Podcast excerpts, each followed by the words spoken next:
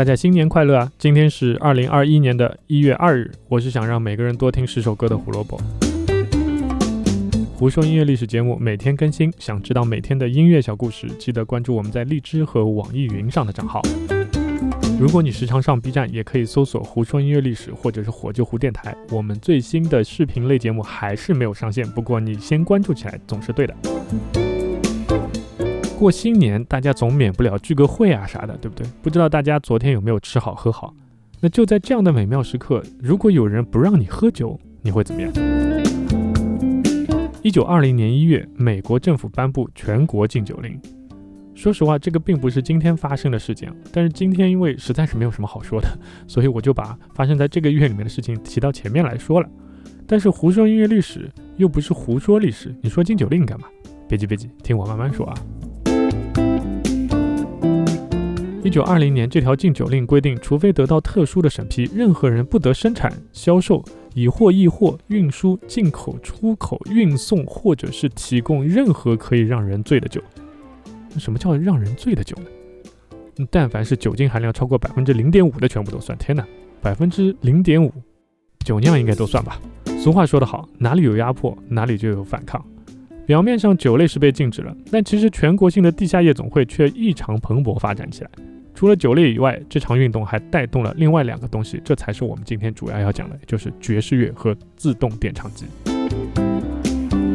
地下夜总会在烟雾缭绕当中大杯喝酒，怎么可以没有音乐？著名小说《伟大的盖茨比》，大家有没有看过电影？那个作者斯考特·菲茨杰拉德说，那个时代应该称之为爵士时代。音乐的蓬勃发展促使了电台和唱片的崛起，而唱片的爆卖就带动了自动点唱机的需求量暴增。一来二去，别说是禁酒了，我都怀疑他们酒类消费是不是比之前还要高。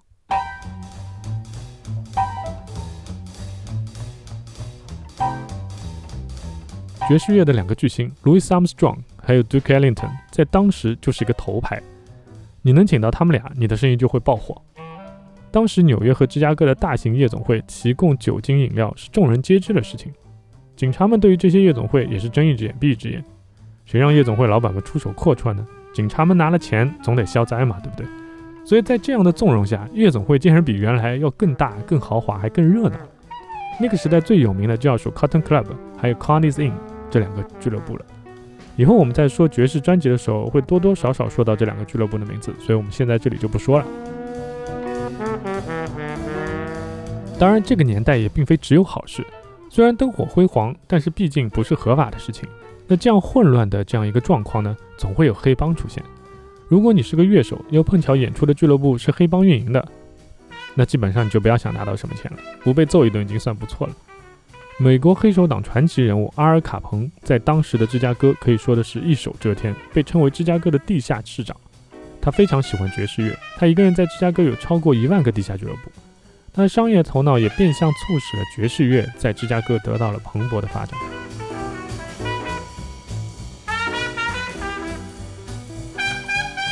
今天推荐的歌曲，我们选择了 Louis Armstrong 和 Duke Ellington 两个人合作的曲子《The Beautiful American》，让我们欣赏下盛世的爵士乐是什么样的感觉吧。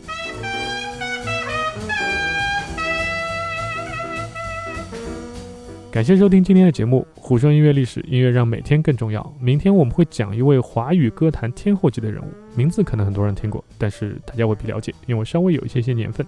明天记得来听哦，拜拜。